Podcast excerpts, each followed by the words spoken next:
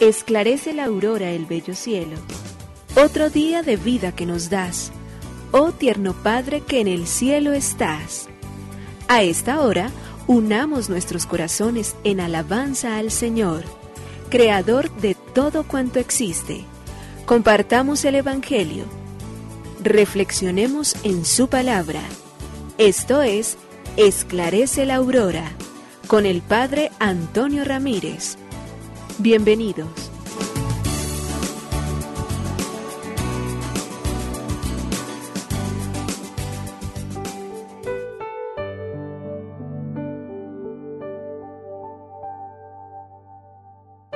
Bueno, muy buenos días. Hoy es miércoles 19 de julio del año 2023 y aquí estamos otra vez más porque la voluntad así lo ha querido de Dios, porque hacemos parte de este mundo todavía de los vivos.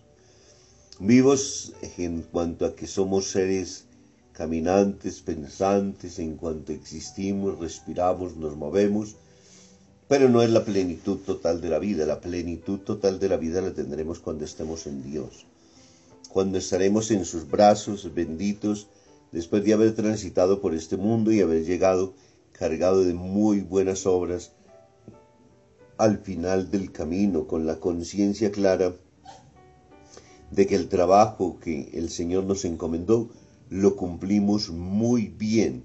Hicimos la tarea para la cual fuimos enviados, cumplimos la misión para la cual fuimos hechos y no nos queda sino agradecerle a Dios, bendecirlo a Él y decirle, Señor, haznos todos los días siempre más responsables de esta gracia que tú nos concedes.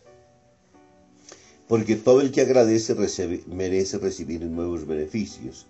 Es una lógica maravillosa que nos ayuda todos los días a comprender entonces mejor que entre más agradecidos seamos y entre más abiertos nos encontremos a la infinita caridad, gentileza, amor, misericordia de Dios, pues también de igual manera habremos de ser entonces bendecidos con nuevos días, con nuevas horas, nuevos meses, nuevos años, para seguir cumpliendo la tarea hasta que Dios no la quiera regalar, hasta que Dios nos quiera tener sobre este mundo. Por ello hoy entonces, una vez más, completos, tranquilos, serenos, Queremos decirle al Señor que reciba nuestro día como una ofrenda grata delante de sus ojos. Y por ello le decimos, gracias, oh Señor, Creador del universo. Nos unimos a la Iglesia Universal que ora.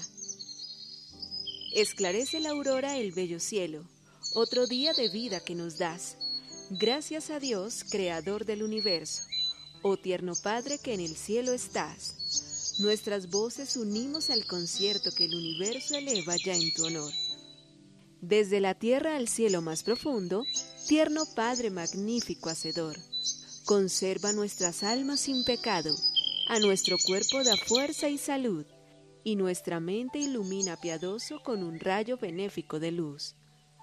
Por nuestra amada patria suplicamos, por la iglesia elevamos oración, por nuestros amados padres y familia, siempre dichosos los hagas tú, Señor. En tu santo nombre, comenzamos este día de vida que nos das. Haz que lo acabemos santamente, oh Padre nuestro que en el cielo estás.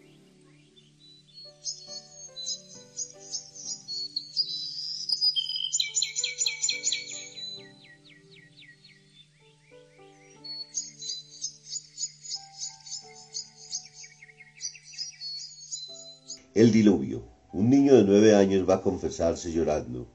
¿Qué te pasa? pregunta el sacerdote. Hice una cosa muy mala. A ver, hombre, ¿qué has hecho?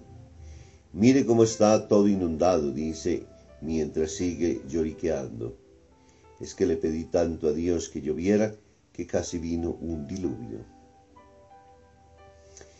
Jesús nos enseñó a pedir a Dios Padre hasta el pan de cada día pero antes de pedir el pan, pedimos, no sé si como el mismo pequeño, hágase tu voluntad. Ese hágase tu voluntad es lo que convierte particularmente nuestro sometimiento a la voluntad maravillosa de Dios. Y eso es lo que nosotros reconocemos como el orden sobrenaturalmente razonable. Si Dios nos concedese siempre lo que nosotros le pedimos, sucederán cosas peores que lo del diluvio del niño. ¿Cuántos de nosotros a veces, en medio de rabias, de ofensas, de agresiones, en momentos de situaciones difíciles, desesperados quizás por ciertas situaciones, deseáramos que se cumplieran cosas terribles, que pasaran cosas desastrosas, aún lastimosamente a personajes muy queridos, a gente muy cercana a nosotros, pero que en un momento nos hemos sentido ofendidos y que cuando no hemos sido capaces o no somos capaces de controlar en nosotros las emociones, pues lo único que deseamos es que suceda muchísimo mal. Eso es dañino, eso es perverso. Y por ello entonces una de las cosas que tiene Dios es la gracia de poder discernir qué es lo que nos conviene, qué es lo que puede Él finalmente conceder, cuál es su voluntad, cómo se manifiesta esa misma en virtud del mundo en el cual nosotros estamos llamados a vivir hoy y siempre.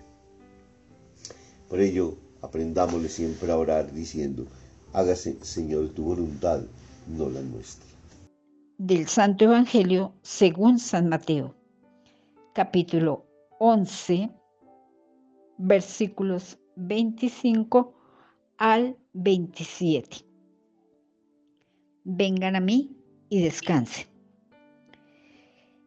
En aquel tiempo Jesús dijo, Te alabo, Padre, Señor del cielo y de la tierra, porque has mostrado a los sencillos las cosas que escondiste de los sabios y entendidos.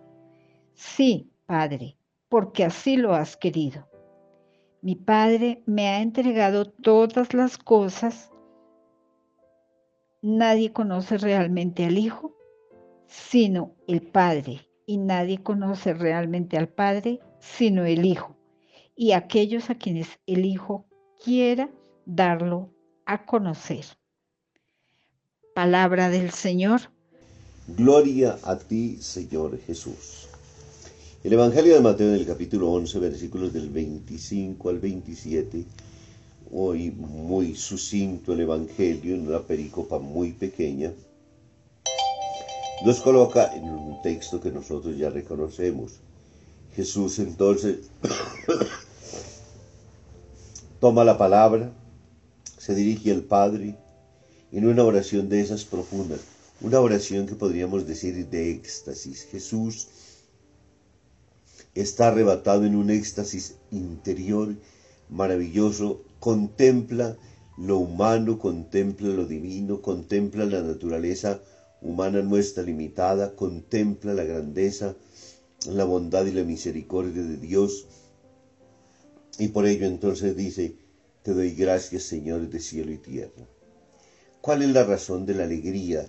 ¿Cuál es la razón del agradecimiento? ¿Cuál es la razón de esa acción sumisa de Jesús al Padre Dios?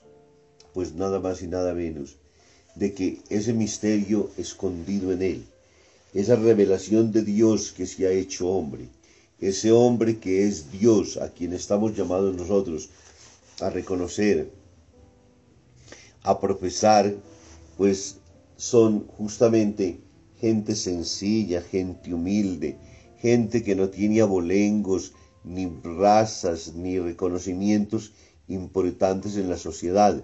No son los primeros, no son los medios de comunicación cubriendo la noticia, no son cámaras en el momento entonces diciendo, llegó el Salvador del mundo.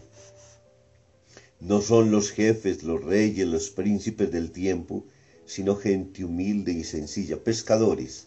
Comencemos por los discípulos. ¿Quiénes son ellos? Un grupo humilde y sencillo, pescadores, que conocían el arte del mar.